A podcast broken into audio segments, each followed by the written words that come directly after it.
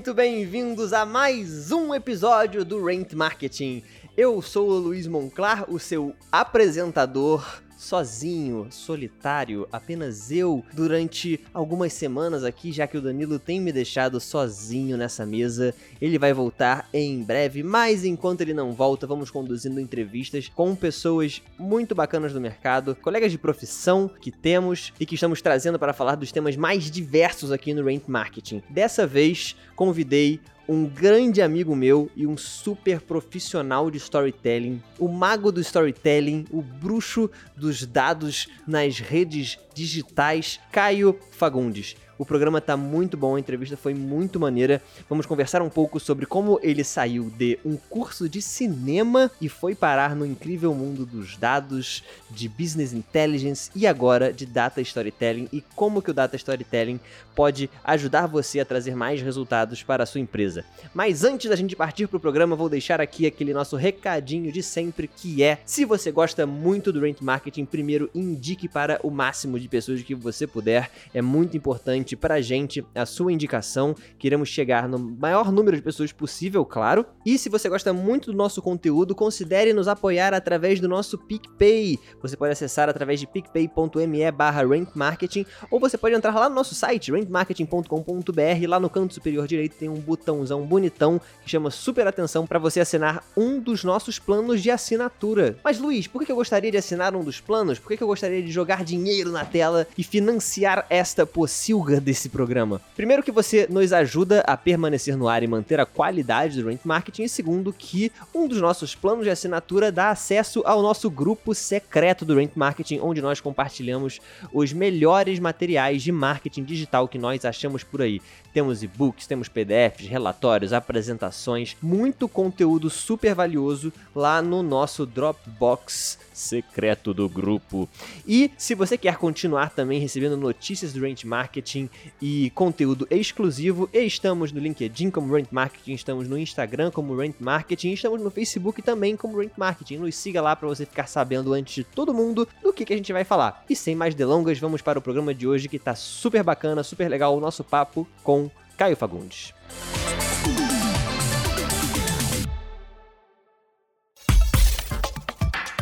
Você está ouvindo Brand Marketing.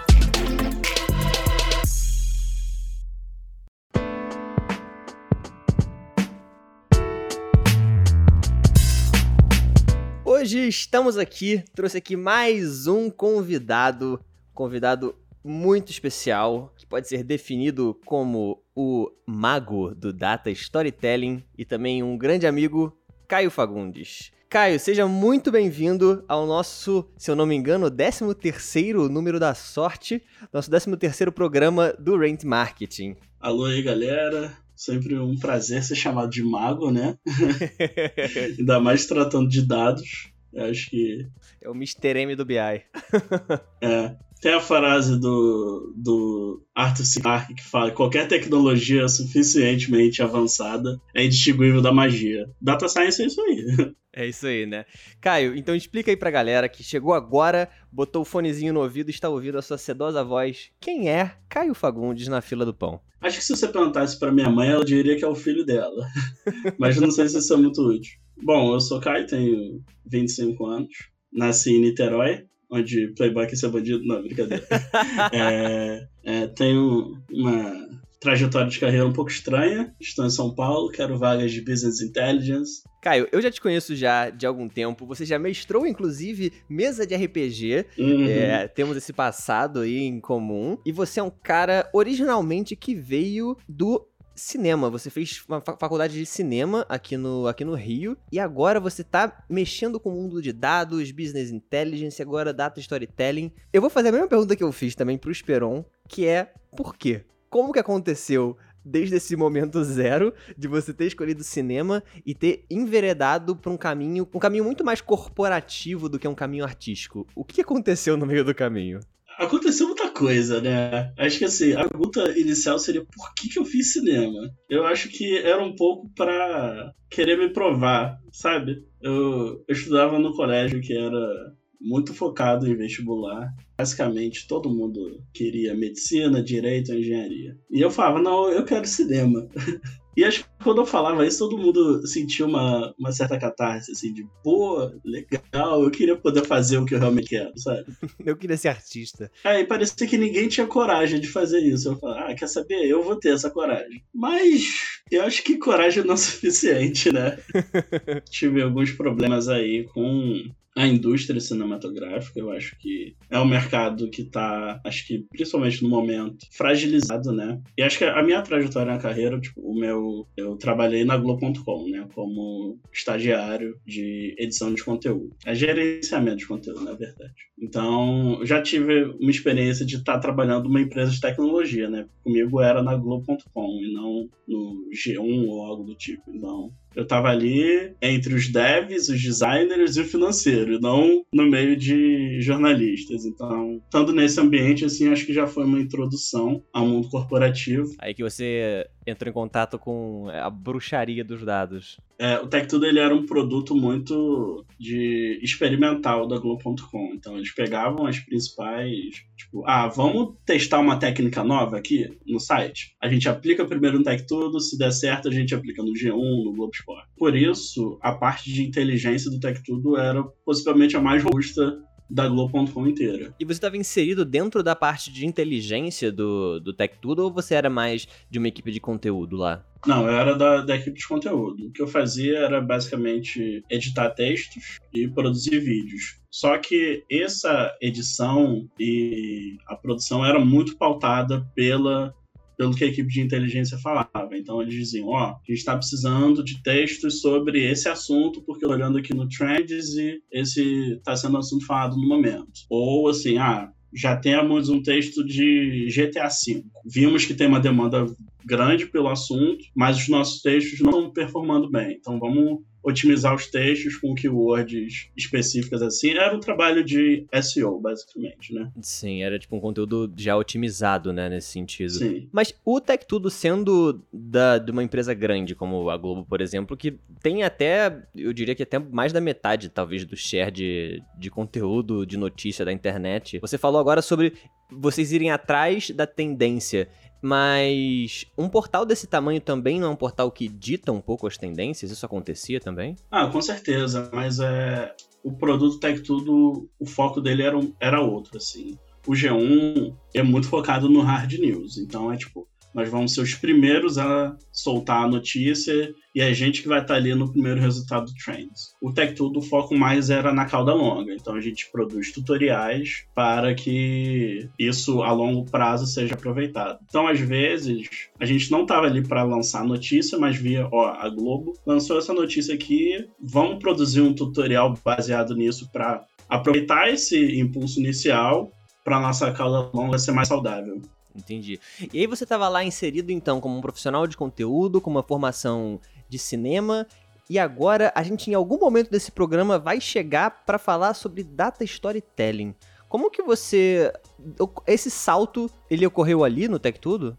Não, não, de jeito nenhum. Aquilo ali foi só uma sementinha, eu acho, que eu nem sabia que eu tava plantando, na verdade. Mas eu saí do Tech Tudo para fazer o intercâmbio. Lá o foco foi em storytelling transmídia, que já é uma, uma vertente completamente diferente. Acho que não vale a pena a gente entrar no assunto aqui, mas. É um programa à parte, né? Eu acho que a gente até, inclusive, pode. Como eu falei pro Esperon, já vou fazer o um convite aqui pra gente voltar e falar desse assunto também, que pode render uma pauta bem bacana pra gente. Pode ser. É um assunto bem complexo, tem muita coisa pra falar. Mas. E aí, quando eu voltei, eu voltei meio com a convicção de que eu não queria mais trabalhar com cinema. E aí a gente começa a olhar para as outras áreas, né? Ver quais mercados estão aquecidos. Aí eu vim para São Paulo fazer um curso de UX, na verdade. E aí quando eu cheguei no curso de UX, vendo ali a parte de pesquisa, acho que eu me senti mais instigado a ver o que estava por trás dos dados, porque eu sinto que o pessoal de UX às vezes com, com boa intenção até quer fazer pesquisas quantitativas,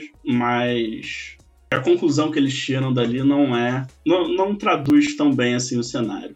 Acho que é muito interessante a gente fazer pesquisas de, tipo, ah, entrevista com o usuário, mas quando você fala assim, ah, 80% de 10 usuários acham isso legal, esse número não quer dizer nada. Eu me senti um pouco incomodado com isso, então desse incômodo deu vontade de buscar mais a fundo essa parte de análise de dados. Entendi. Eu sinto um, um pouco assim que pelo menos sendo profissional de marketing, com uma formação assim, 100% de marketing, tanto na graduação como na, na pós-graduação, que o, o, o, mercado de comunicação, fo, focado bem em publicidade mesmo, ele, ele forma muito um, um profissional monofunção, né? E quando você chega no mercado, acaba sendo exigido algumas coisas que talvez a academia não te prepara e o mercado também não prepara muito os profissionais para isso, de ah, querer um, um publicitário que tem um bom texto, mas também um cara bom de análise análise de dados, uh, e aí que também tem um pezinho em programação e você acaba tendo que ser quase que um profissional agência, né, dentro de, de uma corporação. É.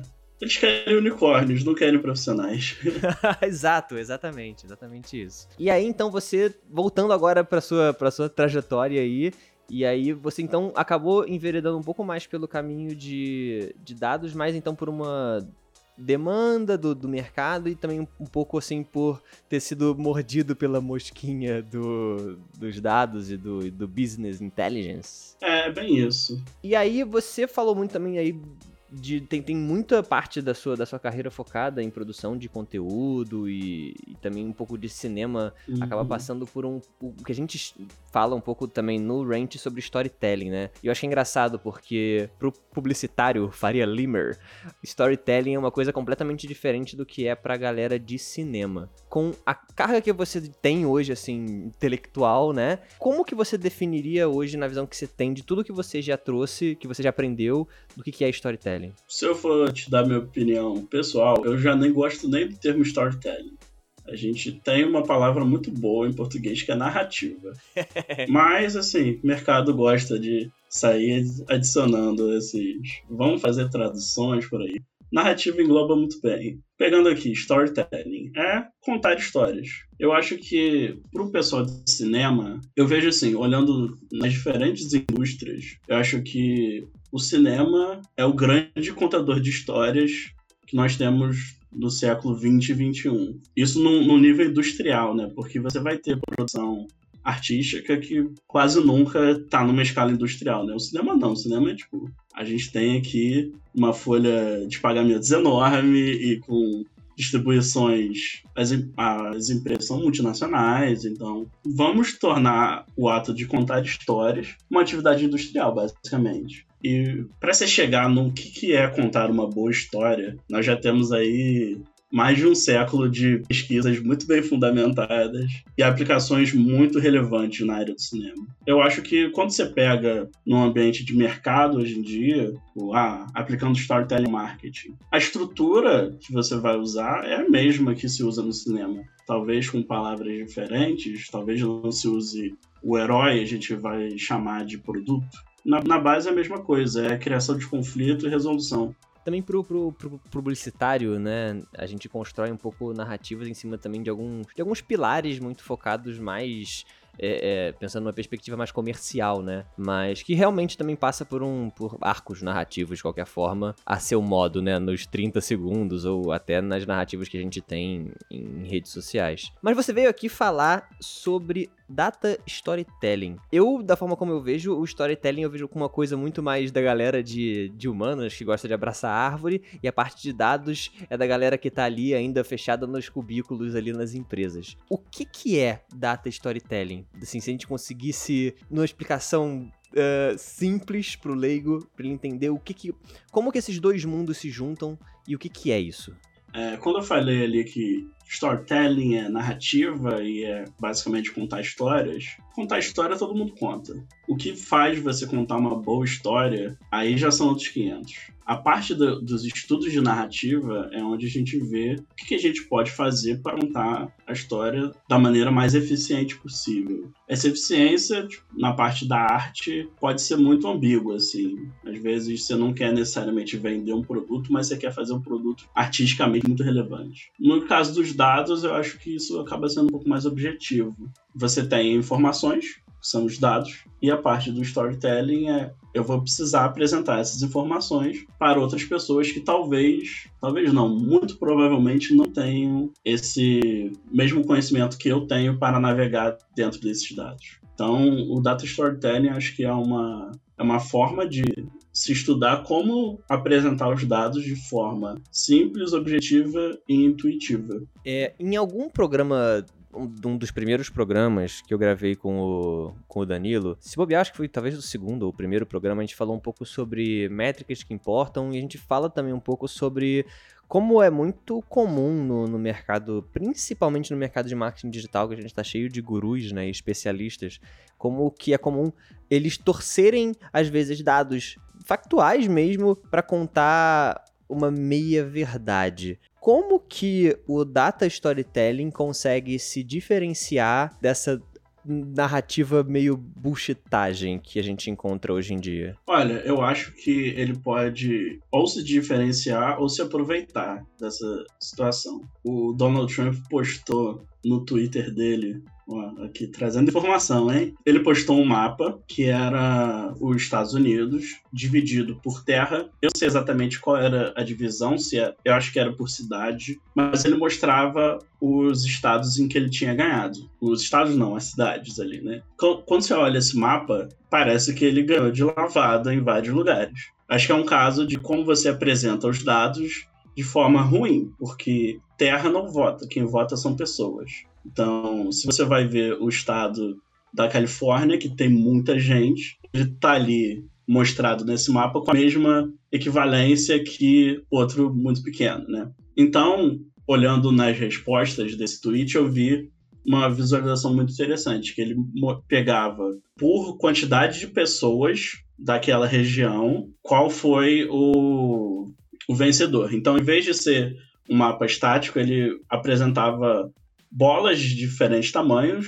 Se você tiver mais pessoas, essa bola vai ser maior. E aí, se nesse local quem venceu foi o foi a Hillary, ele seria azul, se não seria o vermelho. E aí, quando você bota nessa perspectiva, ele muda completamente a narrativa ali, que antes aparecia que era uma lavada do, do Trump, e quando você vê esse dado cruzado com a quantidade de pessoas, é, você consegue ter uma, uma dimensão real de como a população votou e não como a Terra votou, entende? Acho que uma pessoa que entende dessas, dessas ferramentas de narrativa consegue usar isso para distorcer um, um recurso. Digamos que eu sou o assessor do Trump e eu manjo muito de storytelling de dados para mim, eu consigo usar isso para distorcer e mostrar assim, não, os dados estão aqui. O Trump ganhou em uma porrada de lugar. Mas o que, que isso realmente quer dizer, sabe? Então, eu acho que é uma ferramenta muito poderosa, porque ela te permite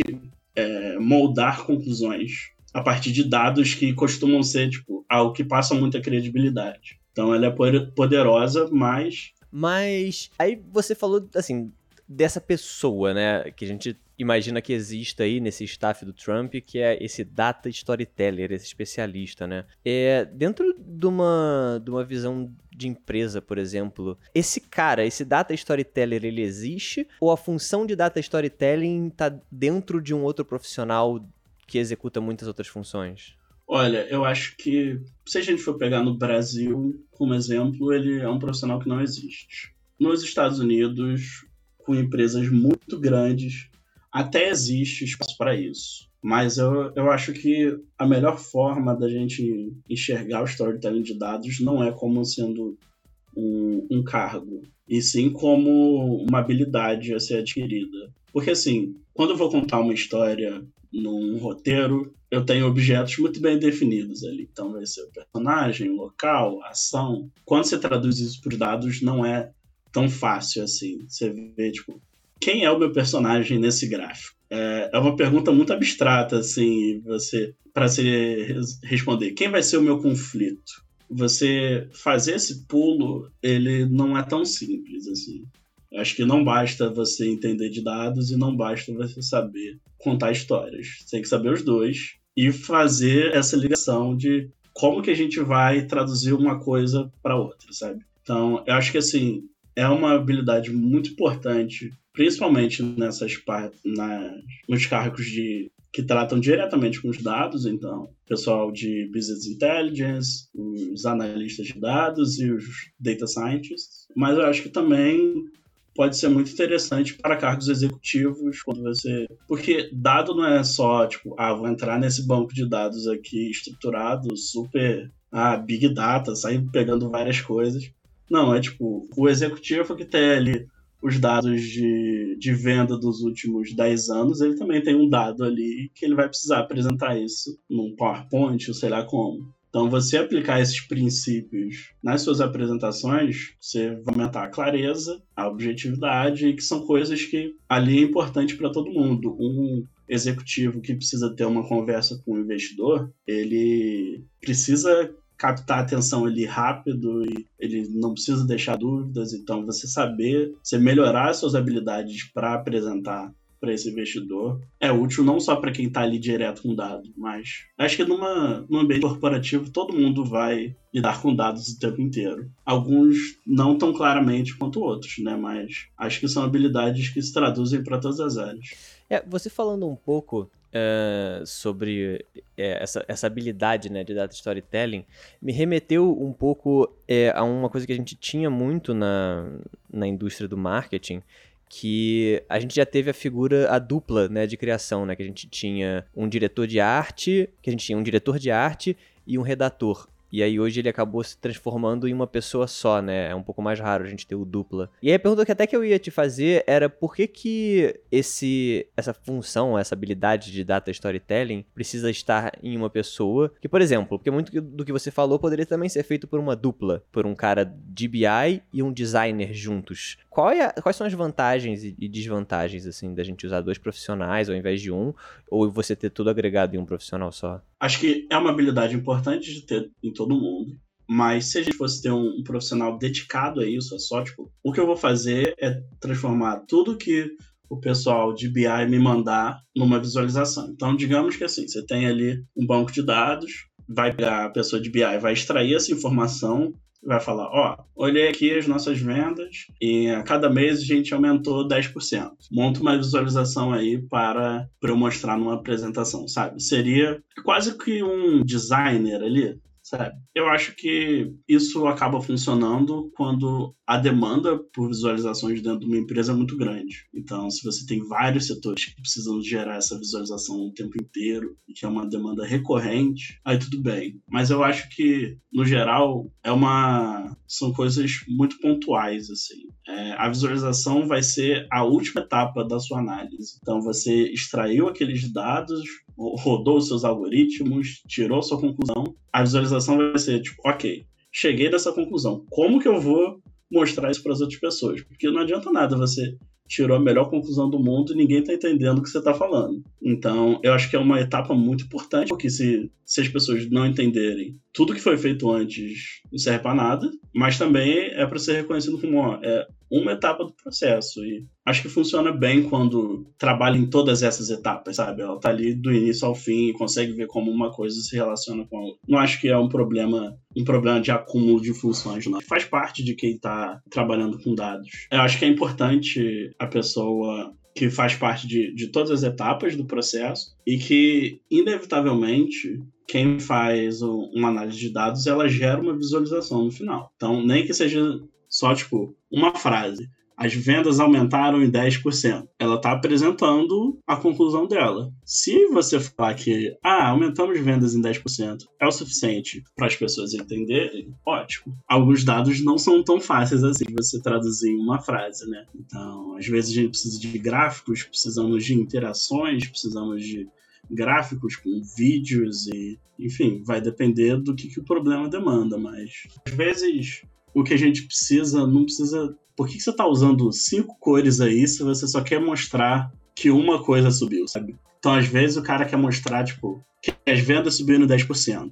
Aí ele vai mostrar um gráfico de pizza com as vendas de todos os setores da empresa. E aí ele vai mostrar o gráfico no mês de janeiro e de fevereiro. São esses, essas mesmas distribuições de quem vendeu mais ali e que não tá respondendo o que ele quer, sabe? Então, se ele quer só mostrar, tipo, ah, subiu 10%, mostra ele por tempo. Ó. Janeiro foi 10, é, fevereiro foi 11. Pronto. Eu acho que todo profissional de, de análise de dados ele tem um entregável para ser mostrado para outra pessoa. Se adquirir essa habilidade de apresentar isso melhor, vai ser útil para todo mundo. Se existe a necessidade de uma pessoa na empresa para fazer só isso, aí eu acho que vai depender muito de. Tipo, precisa ser uma empresa grande, assim. No, no geral, não acho necessário. Mas hoje a gente, dentro do, do mercado de marketing digital, a gente.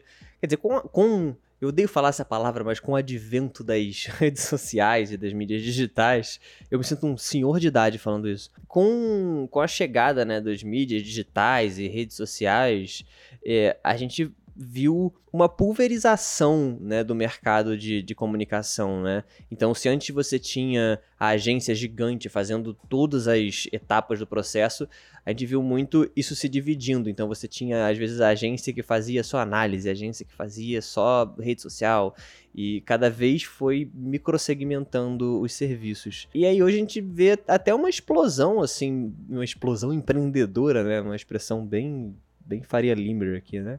De, do, do, do, mercado digital. E aí você falou que o, o, essa habilidade do, do, data storyteller, o data storytelling, ela é interessante numa grande empresa, mas como que a gente consegue se aproveitar disso em um cenário onde está muito mais segmentado e as empresas estão muito menores hoje? Olha, é, você diz no sentido de como as empresas menores vão usar essa habilidade? É essa a pergunta? É, ou até aquela empresa de um cara, ou então daquela, daqueles dois amigos que montaram uma agênciazinha, sabe? Como que, como que isso faz sentido para essa, para essa realidade? Eu acho que o sentido é, é um conhecimento que, se ele adquirir, vai fazer diferencial na hora dele apresentar dados que ele vai ter que apresentar. Então, eu acho que a gente está entrando numa, no momento do mercado que ser data-driven é o padrão da indústria, né? Você simplesmente dizer que você quer tomar uma decisão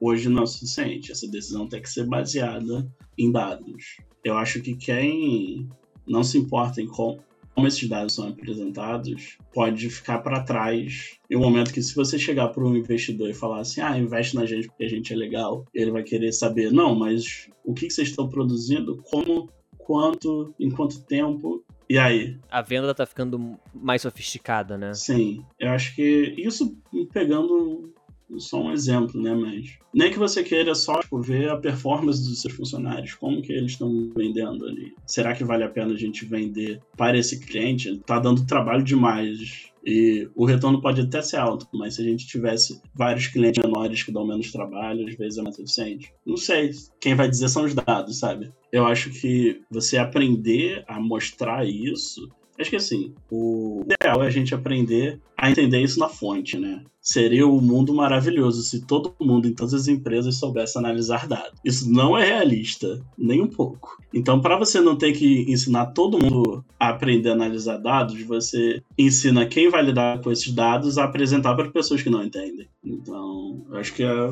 uma forma mais eficiente de você usar isso tudo. E para o profissional de marketing, o profissional de cinema, o profissional de design que ouviu o nosso papo hoje e ficou super interessado em adquirir essa nova habilidade, por onde você sugere que ele comece a estudar data storytelling? Vem comigo no meu Medium, eu estou produzindo, tô produzindo textos sobre isso. A ideia do Medium é justamente para voltado para pessoas que não estão no, na área de de dados. Então, eu já tenho dois textos produzidos sobre como usar cor nos seus gráficos. Então, são coisas bem simples assim. É, e que acho que dá para todo mundo ir aplicando no, no dia a dia. Eu acho que se a pessoa quiser fazer uma transição completa de carreira, como eu estou fazendo, é, é importante você buscar algum curso de análise de dados ou de é, data science. Se só buscar conhecimentos tem um site muito interessante é, para você pegar exemplos assim, né? Tipo, ah, o que, que é uma visualização muito boa? Então, o site é o 538. Eu posso te mandar os links depois, você bota, não sei. Claro, claro, claro.